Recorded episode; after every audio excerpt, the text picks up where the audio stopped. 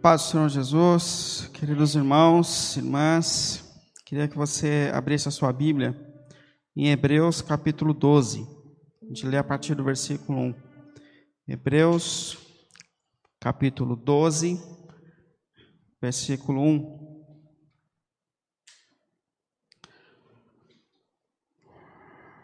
Enquanto vocês encontram o texto, Lembrar que esse mês, com a graça de Deus e com a ajuda dos irmãos, a gente conseguiu auxiliar sete famílias que estão passando por momentos difíceis, desafios, isso com a cooperação de vocês, com cestas básicas e atendendo outras necessidades dessas famílias. Então, mais uma vez, não se esqueça da assistência social, seja qual for a forma que você tem conseguido contribuir nesse tempo, não se esqueça de de passar lá o seu recurso, a sua ajuda para as nossas irmãs, para o Zé, que tem ajudado a gente nessa missão, tá bom?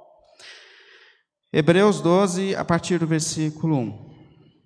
Portanto, também nós, uma vez que estamos rodeados por tão grande nuvem de testemunhas, livremos-nos de tudo que nos atrapalha e do pecado que nos envolve e corramos com perseverança a corrida que nos é proposta. Tendo os olhos fitos em Jesus, autor e consumador da nossa fé. Ele, pela alegria que lhe fora proposta, suportou a cruz, desprezando a vergonha, assentou-se à direita do trono de Deus. Amém? Vamos orar?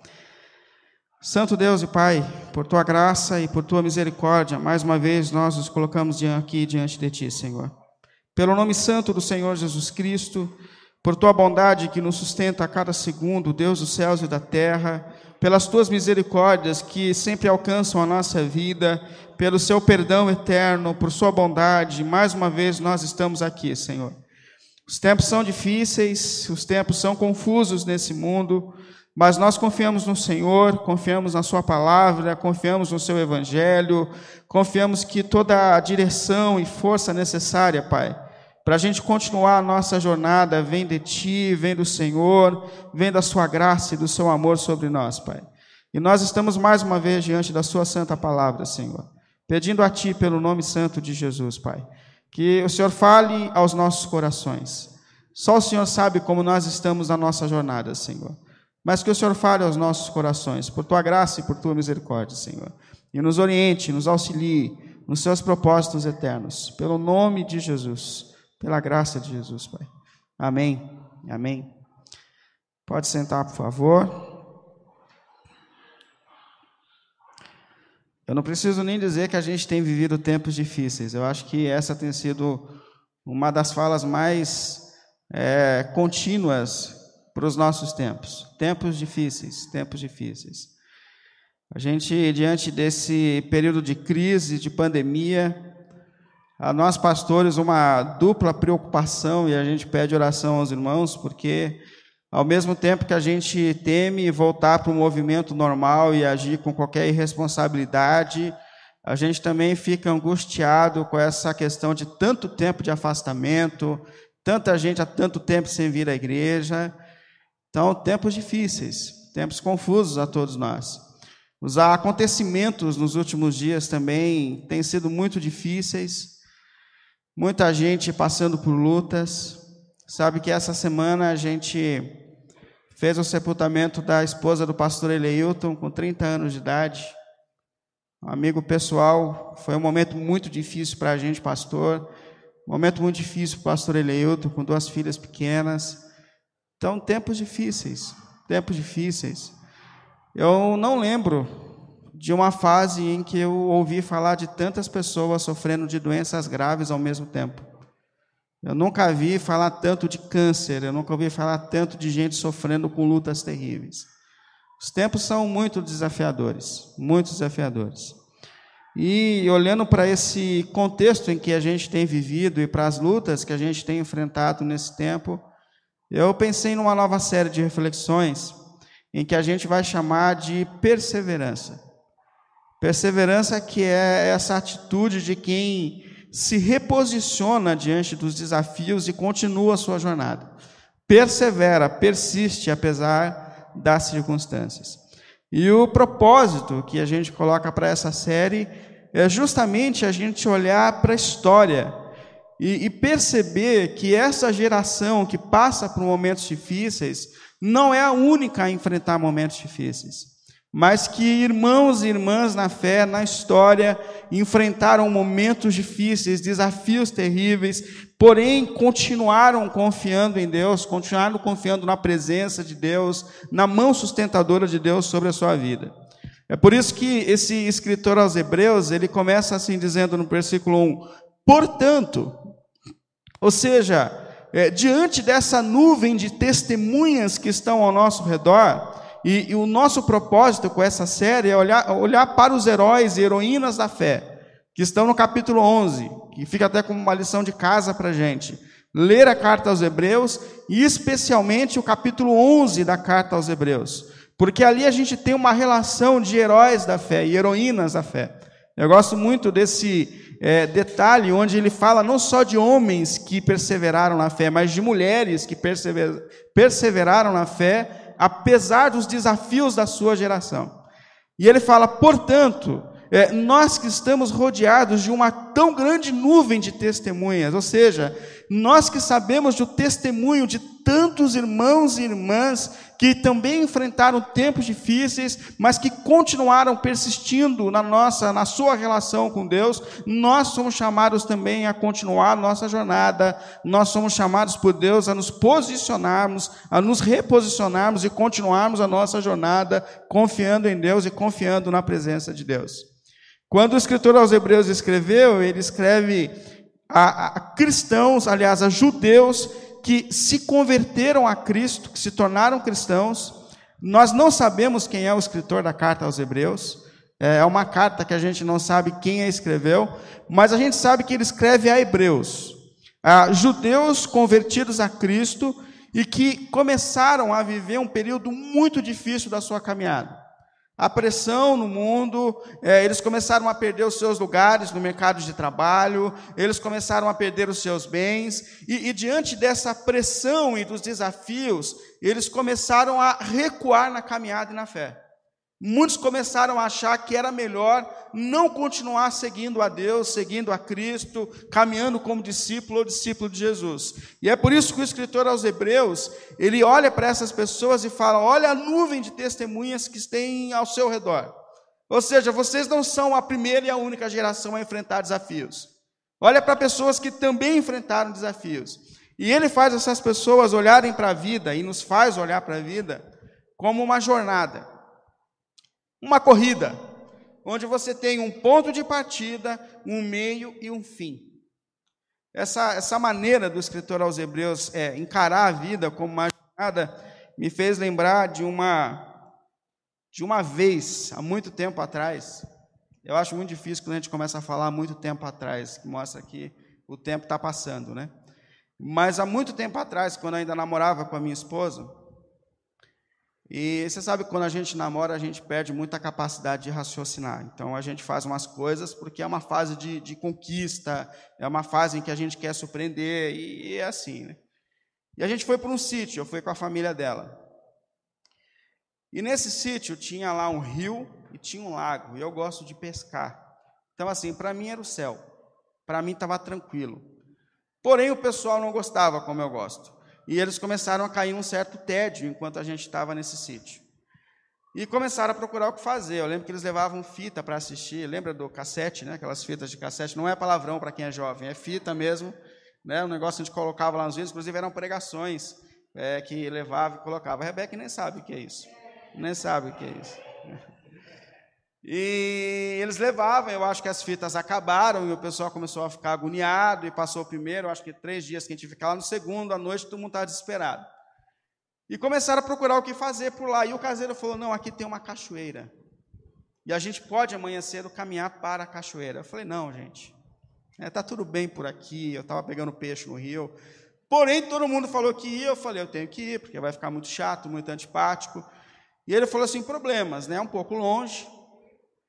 E há muito tempo nós não vamos a essa cachoeira, há muito tempo, há muito tempo mesmo. Então, assim, o mato deve estar alto, não, é fácil, vocês querem ir, o pessoal falando, a gente quer. Aí eu saí com aquele ânimo atrás de todo mundo, né? Saí de bermuda, com mato raspando a perna, foi uma beleza. Eu lembro que o primeiro desafio foi que a gente se deparou com um rio. E, e nesse rio tinha uma madeira, um tronco caído, para as pessoas passarem de um lado para o outro. E eu trabalhei com altura a vida inteira. Então, assim, eu tenho um instinto de é seguro, se não é seguro, não pode. Isso eu não tenho medo de altura porque trabalhava com altura. Mas como eu precisava me cuidar e cuidar também do pessoal que trabalhava com a gente, eu tenho um instinto assim, opa, tem perigo. Não, não, não pode passar. Aí quando eu olhei aquele tronco assim, eu falei assim, não, não. Meu cérebro bloqueou. Falou, não, não, porque pode desequilibrar no meio, pode cair. Então a gente não, não, não, não, não tem que arrumar outro caminho. Mas aí o caseiro passou. A Simone passou. Aquela tia mais velha passou. E tinha um senhor com a gente, ele passou. Né? E eu fiquei parado olhando para aquele negócio, e todo mundo passou, e eu fiquei parado. Eu olhei para o caseiro, eu falei, tem outro caminho? Aí ele falou assim: não, todo mundo passou, tem uma ponte lá longe, assim, se você quiser, mas é muito longe. Eu falei assim: eu vou pela ponte. E eu caminhei até a ponte, passei na ponte, todo mundo ficou esperando, eu voltei, e a gente continuou a jornada. Mato, raspando a perna, pernilongo, eu estava agoniado, e chegou numa hora no meio do caminho que eu fiquei com vontade de chorar, porque eu não tinha vontade nem de ir, e eu não tinha coragem de voltar sozinho, porque o mato era muito alto e eu ia me perder. Eu continuei firme, continuei firme, até o momento que a gente começou a escutar o barulho de água. Mas demorou para escutar o barulho. Mas chegou, começou a escutar, eu falei, meu Deus, tá? E depois que deu barulho de água, o caminho ainda era longo, porque a cachoeira não tinha acesso fácil. A gente chegou na cachoeira, e a cachoeira era bonita, tinha, até impressionou a gente. Mas é, interessante que o escritor aos Hebreus ele faz a gente é, olhar para a vida como uma jornada, onde a gente tem um ponto de partida, a gente tem o um meio da caminhada e a gente tem um fim para chegar. Ele inclusive fala que nessa vida nós somos como peregrinos, ou seja, é, viajantes que estão passando por uma região, porém nós não pertencemos, nós estamos caminhando para um alvo, a gente está caminhando para uma direção. E ele fala que nessa caminhada, nessa jornada, nós estamos rodeados de testemunhas. É como se ele olhasse para a gente e dissesse assim: Olha, tem muita gente nessa arquibancada torcendo por você. É uma simbologia. Mas tem muita gente dizendo: Vai, se reposicione, continue, você vai conseguir chegar. Vamos lá, continua. É, é, desafiador, mas você consegue. E essas testemunhas que ele coloca aqui, na verdade, essa palavra que foi usada para testemunhas é também usada para mártires. Porque essas testemunhas são pessoas que entraram nesse mesmo desafio. É, pessoas que enfrentaram os desafios de uma jornada. É Abraão, é, é Moisés, é Noé, que também tiveram que enfrentar desafios terríveis, porém que atravessaram e saíram do outro lado, que chegaram na cachoeira, é que chegaram onde precisa chegar. É, a relação está aqui em Hebreus capítulo 11, são os heróis da fé. Inclusive, o escritor dos Hebreus fala pessoas das quais Deus não se envergonhou de ser o Deus deles. Olha que coisa extraordinária. Pessoas que caminharam na vida com tanta fé em Deus, apesar dos desafios, que Deus olha e fala: deles eu não tenho vergonha. Como caminharam confiando em Deus, apesar de, apesar das lutas, apesar dos desafios. Isso é extraordinário. E, e pessoas também que, mais uma vez, dão para a gente uma nova dimensão do que é caminhar pela fé. É o que é ser uma pessoa de fé. Porque a gente ainda tem essa mentalidade de que a, a fé é, é uma certeza de que coisas que nós desejamos vão acontecer segundo o nosso desejo. Então eu tenho fé, eu tenho fé. Inclusive eu vi um, um pregador falando assim: inclusive pela fé você precisa mentalizar aquilo que você quer. Então, assim, é carro, não, mentaliza. Mentaliza porque vai aparecer na garagem. Um falou que ele sentiu uma unção de Corolla. E não é velho igual o meu, não. Corolla novo. Ele falou, estou sentindo, mentaliza. É, vai acontecer, firma aí que acontece. Essa fé mística, é, é essa fé dá a impressão de que o nosso Deus, ele é um Deus sedentário que inclusive engordou na pandemia demais, porque ele fica parado no céu, assistindo série de Netflix celestial, e a gente tem que orar, fazer campanha, mexer para que ele se mova, porque ele é paradão, esse Deus. É um Deus, inclusive, que a gente tem que fazer igual o Jairo, a gente tem que ensinar ele a agir. É, lembra de Jairo, quando a filha dele estava doente? Ele vai na casa de Jairo e ele fala assim: Olha, senhor, vem comigo. Quando a gente chegar na minha casa, o senhor tem que pôr a mão sobre a minha filha. Aí, quando o senhor colocar a mão e orar, aí ela vai ser curada. Aí Jesus fala assim: Ah, entendi como faz milagre. Porque se você não me explicasse, eu não sabia. E infelizmente, às vezes a gente se relaciona com Deus dessa forma. E eu não estou dizendo com isso, é óbvio que eu não acredito que Deus não faça milagres, ou que eu não acredito que nós não devemos orar. Mas eu tenho uma visão de milagre. Eu entendo que quando um milagre acontece, é um sinal do reino de Deus. É o que Jesus fez e falou quando ele pregou, quando ele curou. Ele falou assim: Olha, o reino de Deus, ele já está entre vocês. É, é assim: ele fala, vocês caminham para um novo céu e para uma nova terra. E para esse lugar para onde vocês estão indo, não existirá mais dor, não existirá mais sofrimento, não existirá mais câncer, não existirá mais morte, não existirá. E eu estou curando esse homem aqui hoje para que vocês experimentem um pouco do que está por vir. É uma sinalização do reino. É como se a gente experimentasse um pouco da sobremesa antes da janta. É isso que Deus está fazendo. É isso que Deus está fazendo. Aí você pode dizer assim: ah, pastor, então a gente não deve orar para que milagres aconteçam, a gente deve orar. E deve orar. Por quê? Porque pode ser que Deus queira sinalizar o reino hoje na tua família, na tua casa, curando alguém que você ama, que Deus queira confirmar, mas o que a gente não pode entender é que a prova do amor de Deus por nós está nos milagres, está nos fenômenos, porque senão os heróis da fé não foram amados por Deus. Senão pessoas fiéis a Jesus, que estão perdendo pessoas nesse tempo, não são amados por Deus. A prova do amor de Deus por nós está na cruz no sangue do Cordeiro derramado por nós, que nos deu vida eterna. É lá que o amor de Deus foi de fato provado por nós. É lá que o amor de Deus foi de fato evidenciado por nós. Então, são os heróis da fé. É pessoas que deram para a gente uma outra perspectiva do que é fé e do que é caminhar por fé. E diante dessas testemunhas, nós somos chamados também a exercer e a caminhar a nossa jornada, com os nossos desafios, com as nossas lutas a serem enfrentadas. E ele dá alguns conselhos importantes aqui para que a gente caminhe a nossa caminhada e para que a gente exerça a nossa, a nossa jornada. No versículo 1 ainda ele fala assim: livrem-se de tudo que vos atrapalha. Eu acho muito curioso isso, porque a ideia aqui é de um atleta, atleta correndo com mais peso do que precisa. Livrem-se de tudo que tem atrapalhado vocês nessa jornada e nessa caminhada espiritual. E, e aqui, ele não especifica o que pode estar atrapalhando a gente nessa jornada. Porque de fato pode ser o trabalho excessivo, que está atrapalhando a sua relação com Deus. Pode ser relacionamentos que estão atrapalhando a tua relação com Deus. Infelizmente, eu lembro de uma vez que, quando eu ainda era adolescente, e eu perguntei para um diácono mais velho da igreja, já um homem formado, casado, eu perguntei de um amigo que, que não estava indo para a igreja, eu falei, escuta, tal pessoa sumiu. Ele falou assim, não, isso é normal. Todos nós na vida temos períodos onde a gente precisa sair da igreja, e a gente vai viver no mundo, e depois a gente volta. Mentira isso, isso não é verdade. Existem relacionamentos que atrapalham a nossa relação com Deus. Existem namoros que atrapalham a nossa relação com Deus. E Deus fala assim: livrem-se de tudo aquilo que você sabe que tem drenado a sua relação com Deus, as suas forças. Livrem-se, saiam disso. Isso pode ser até esse período de estudo de muita gente. Eu li há um tempo atrás um livro onde o autor falou uma coisa que, que me deixou com a mente bem, bem aguçada. Ele falou assim: nos Estados Unidos é muito comum que as pessoas se dediquem ao esporte.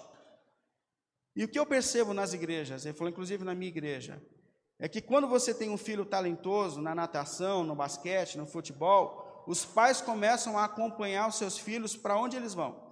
Então, assim, o ápice, o sentido da vida começa a ser a carreira esportiva do filho. E essas pessoas se afastam de Deus. Os pais e os filhos, por causa da, da carreira do filho, livrem-se de tudo que tem treinado a sua relação com Deus. De tudo isso. Tudo isso que tem te atrapalhado. Pense sobre qualquer coisa nesse momento da sua vida que pode estar atrapalhando a sua relação com Deus, e Deus fala: livre-se disso, saia disso. E Ele fala: livre-se de tudo que vos atrapalha e do pecado. E isso é específico a todos nós. Quando existem coisas que podem ser diferentes, mas o pecado é uma luta pela qual todos nós estamos chamados por Deus a enfrentar. Livrem-se de todo pecado, porque o pecado é errar o alvo. É, é a gente correr, mas correr na direção errada. Pecado é transgressão da lei de Deus, é viver longe dos propósitos de Deus para a vida e para a existência. E, e, quem nos sustenta nessa caminhada é justamente Deus. Então, livre-se de tudo aquilo que tem atrapalhado vocês na jornada, na caminhada, Deus diz. Deus diz. E no versículo 2 ele fala assim: olhem para Jesus. Olhem para Jesus. Livrem-se de, de tudo aquilo que atrapalha e olhem para Jesus. Assim como um atleta, ele tem um ponto de partida, um meio, mas ele tem um lugar para chegar, ele está dizendo: olhem para Jesus, porque o ponto final de vocês é Jesus. O caminho é Jesus, a razão é Jesus, a força vem de Jesus. Aquilo que o apóstolo Paulo fala aos Filipenses 3,12, ele fala: Não que eu já tenha obtido tudo isso, isso é, isso que Deus espera de mim na jornada, ou tenha sido já aperfeiçoado, mas eu prossigo para alcançá-lo, pois para também isso eu fui alcançado por Jesus. Versículo 13, ele fala: Irmãos, não penso que eu mesmo já o tenha alcançado, mas uma, uma coisa eu faço esquecendo-me das coisas que ficam para trás, avanço para o alvo, das coisas que estão adiante, prossigo para o alvo, a fim de ganhar o prêmio, o chamado celestial de Deus em Cristo Jesus. Eu continuo para o alvo. E ele fala, olhando para Jesus, que é o autor e consumador da nossa fé. Ou seja, o ponto de partida é Jesus. A nossa jornada começou quando nós entregamos a nossa vida a Jesus, quando nós entendemos o que Cristo fez por nós e nós entramos nesse caminho e o fim que Deus tem para a gente é Jesus. E Ele fala para a gente olhar para Jesus, pelo menos por duas razões. Porque Jesus é o exemplo perfeito de como a gente deve lidar com as lutas dessa vida. Como a gente deve lidar com os desafios, com o desprezo, com a dor, com as perdas. É em Jesus que a gente tem um exemplo perfeito. Nesse Deus que sai dos céus, assume a natureza humana, aceita, enfrenta aqui desprezo, dor, luta. Inclusive, se você passa por lutas e você tem medo das suas lutas, Jesus também teve. Se você tem que enfrentar um desafio e você sente medo desse desafio, Jesus também teve, inclusive chegou a conversar com o Pai se era possível passar dele alguma luta como a da cruz, que era a pior de todas. Então olhem para Jesus, porque Jesus enfrentou todos os desafios e, e, e concluiu a sua jornada. Mas olhem para Jesus também no sentido de que Jesus é o propósito de Deus para a nossa vida. Ou seja, qual é o caminho? É qual é a jornada que a gente está correndo? A jornada é que nós nos tornemos cada dia mais parecidos com Jesus. Esse é o nosso caminho.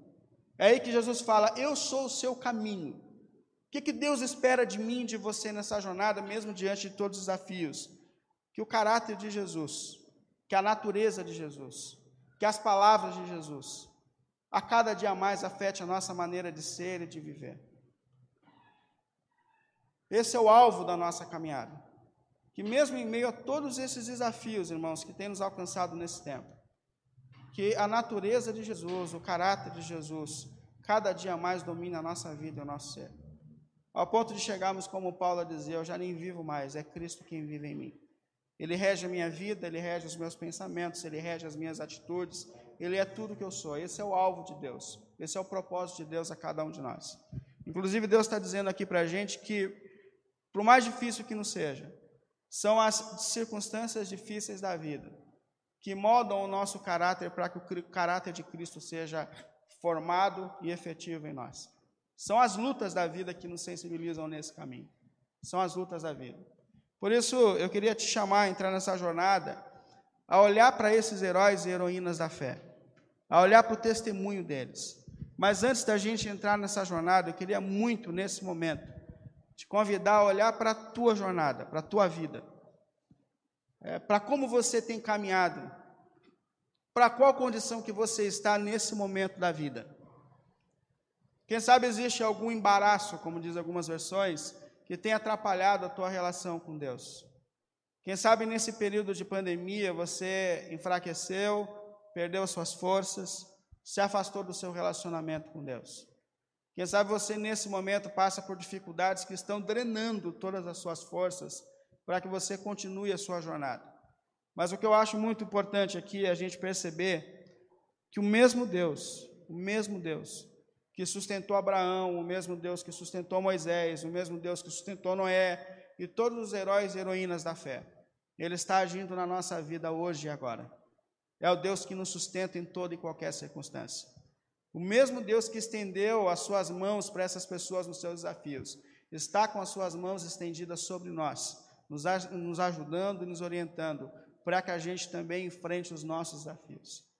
E eu acho extraordinário ele concluir dizendo assim: Jesus suportou todas as coisas pela alegria que lhe estava proposta. proposta.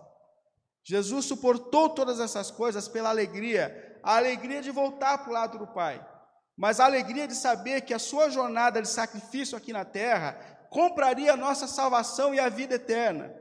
E, para que a gente caminhasse na certeza que no fim dessa jornada, Jesus nos espera. Jesus nos espera. E esse será o dia mais extraordinário da nossa vida.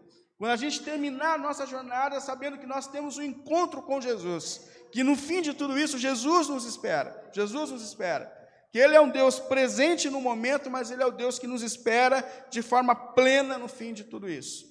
Por isso eu queria te convidar muito nessa manhã, pensar sobre como está a tua jornada, a tua caminhada, e que você percebesse que esse Deus sustentador dos heróis da fé está também sobre a tua vida te dando forças para que você continue a sua jornada, mesmo diante de todos os seus desafios. Amém? Vamos orar? Vamos ficar em pé?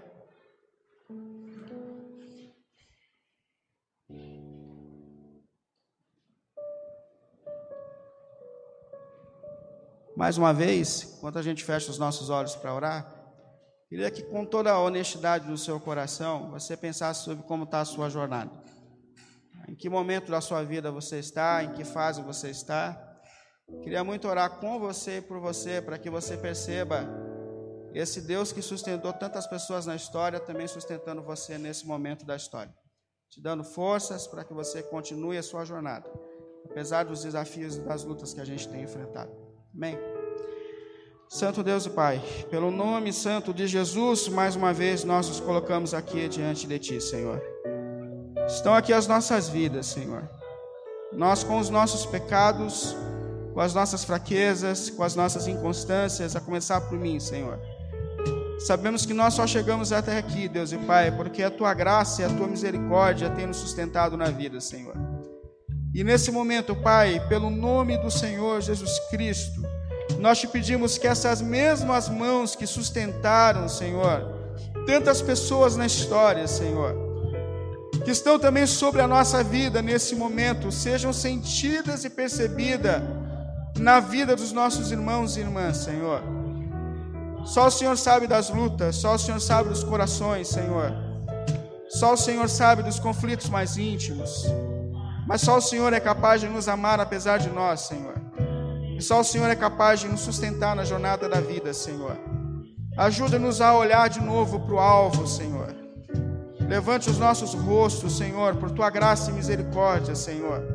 Se pessoas chegaram aqui hoje ou nos escutam, estão cansadas, abatidas, diante dos desafios que eles têm enfrentado nesse momento da vida, Senhor. Pelo nome de Jesus, pela graça de Jesus, Senhor, que as suas mãos sustentadoras sejam sentidas nessa vida, nesse momento, Senhor. Tanto nos desafios presentes, quanto nos desafios a serem enfrentados, Senhor. Olha para todos aqueles que são seus nesse momento, Senhor, que talvez tenham caminhado com as suas faces baixas, cansadas, e nós oramos por eles nesse momento em nome de Jesus, pelo nome de Jesus, pela graça de Jesus, Senhor. Que pecados sejam perdoados, Senhor. Que vidas sejam restauradas, Senhor. Pelo nome de Jesus, por tua graça e por tua misericórdia, Senhor. Nós lembramos nesse momento, Pai, daqueles que estão passando por enfermidades, Senhor, daqueles que estão enfrentando, Senhor, lutas sérias, Senhor. Deus querido, o Senhor é Deus hoje, ontem e é sempre, Senhor. O Senhor é o Deus que está atuando nesse momento da história, Senhor. E nós clamamos a Ti, clamamos a Ti por vidas de pessoas doentes, pessoas que estão lutando com doenças graves, situações graves, se for a sua vontade nos seus propósitos, Deus querido, pelo nome de Jesus, manifeste cura, Senhor, para que a gente experimente o seu reino que há por vir, Senhor. Em nome de Jesus, Pai. Alcance pessoas, Senhor, nesse momento, para que a gente glorifique o seu nome ainda mais, Senhor, para que a nossa fé seja ainda mais confirmada, Senhor. Sustenta aqueles que estão ao redor de pessoas doentes, enfermas, Senhor. Em nome de Jesus, que as suas mãos poderosas estejam sobre vidas de irmãos e irmãs que estão acompanhando pessoas em luta. Nós sabemos que de alguma forma a sua presença sobrenatural sempre será sentida, percebida, Senhor. Estendemos a nossa oração à vida do pastor Eleilton, às suas filhas, que nesse momento passam pelo luto, que nesse momento passam pela dor, mas nós sabemos que de alguma forma, Senhor, as suas mãos sustentadoras sempre se manifestam, Senhor. E nesse momento nós colocamos eles debaixo das nossas orações, Pai. As suas meninas, a vida dele, a mente dele, o coração dele, em nome de Jesus, em nome de Jesus, Pai. Oramos pelo marido da Claudete, que também vem passando por um momento difícil. Sintam as suas mãos sustentadoras sobre as suas vidas, Deus querido. Eu oro pelo meu sogro, eu oro pela família dele. E a gente ora por tantas lutas que estão sendo lembradas agora, Senhor. Tem misericórdia. Deus que tem sustentado os teus servos na história. Que nós possamos também experimentar de forma poderosa as suas mãos sustentadoras nesse tempo, nessa geração, Senhor. Não permita que os seus filhos e filhas esfriem na fé, Senhor, nesse tempo de afastamento. O Senhor conhece aqueles que são seus. O Senhor conhece aqueles que são seus, Senhor. E nós clamamos por misericórdia sobre a vida deles, Pai. Que nessa jornada da vida hoje eles sejam reposicionados, reposicionadas, Pai. Continuando a olhar para Cristo acima de todas as coisas. Que a graça do nosso Senhor Jesus Cristo, o amor de Deus, o nosso eterno Pai comunhão e as consolações do Espírito Santo estejam sobre cada um de nós, hoje e sempre. Amém. Que Deus te dê um sábado abençoado pelo nome de Jesus. Amém.